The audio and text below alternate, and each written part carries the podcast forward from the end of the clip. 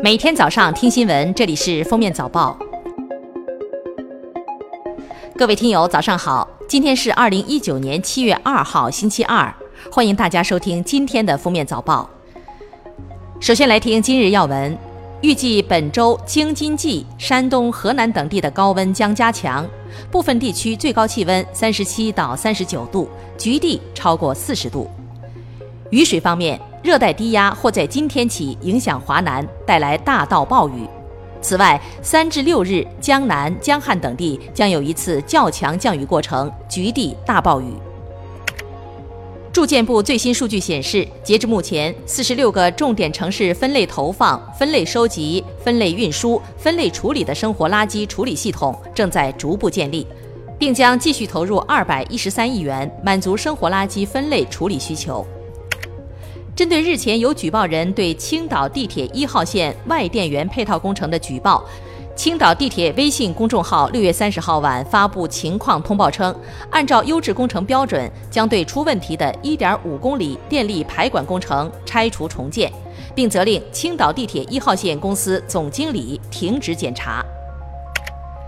宁夏回族自治区政协常委、民族和宗教委员会主任高振宇涉嫌严重违纪违法，目前正接受纪律检查和监察调查。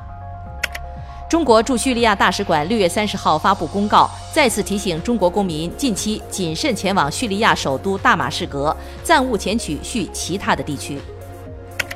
下面是今日热点事件：近日，央视起底老年代步车乱象。有的老年代步车厂家前面一个门面房卖车，后面搭个棚子就开始造车，而用铁皮打造的车身占据市场主流。据目测，车身铁皮厚度最多不超过两毫米。七月一号，上海市生活垃圾管理条例正式实施，十时许，上海城管执法总队开出第一张责令整改通知书。上海红安瑞士大酒店因未将垃圾分别投放至相应的收集容器，被责令整改。酒店相关负责人称，确实存在垃圾箱标识不明显情况，将按照规定尽快整改。近日，广东佛山一名老人带一条有牵引绳的金毛犬在小区遛弯的时候，金毛犬和一条没拴牵引绳的贵宾犬撕咬，后者被咬死。随后，贵宾犬主人叫来老公，将金毛犬打死。警方通报，目前打死金毛犬的嫌疑人何某民已被刑拘，事件正在调查处理中。近日，湖南怀化两男子在车内开空调睡觉，导致大脑缺氧窒息身亡。经查，车主睡觉前将空调设置为内循环，同时紧闭车门，阻碍空气流通，造成悲剧。提醒大家，内循环约二十六分钟，车内的一氧化碳就会达到致死的浓度，别在车内。开空调睡觉。近日，南京警方在一栋别墅里查获了大量的名牌包、名牌衣物等，多达一万件，价值一百多万。最终抓获了以九零后女孩吴某为首的七名嫌疑人。吴某表示，他们主要通过开设门店或者朋友圈等方式招揽顾客，日均获利一万多元。卖给代理或者 VIP 客户，可能只要三十到四十元。代理再通过宣称是专柜正品代购，加价卖出。最后来听国际要闻。六月二十八号，世界气象组织发表声明称，二零一五年至二零一九年很有可能成为地球上自有记录以来最热的五年。不断增加的温室气体浓度引发全球热浪。导致冰川融化、海平面上升、海水温度升高，极端天气也不断增加，而且这种全球变暖趋势到二零一九年仍在继续，没有减弱的迹象。今年五月，南极洲海冰面积是有记录以来最小的。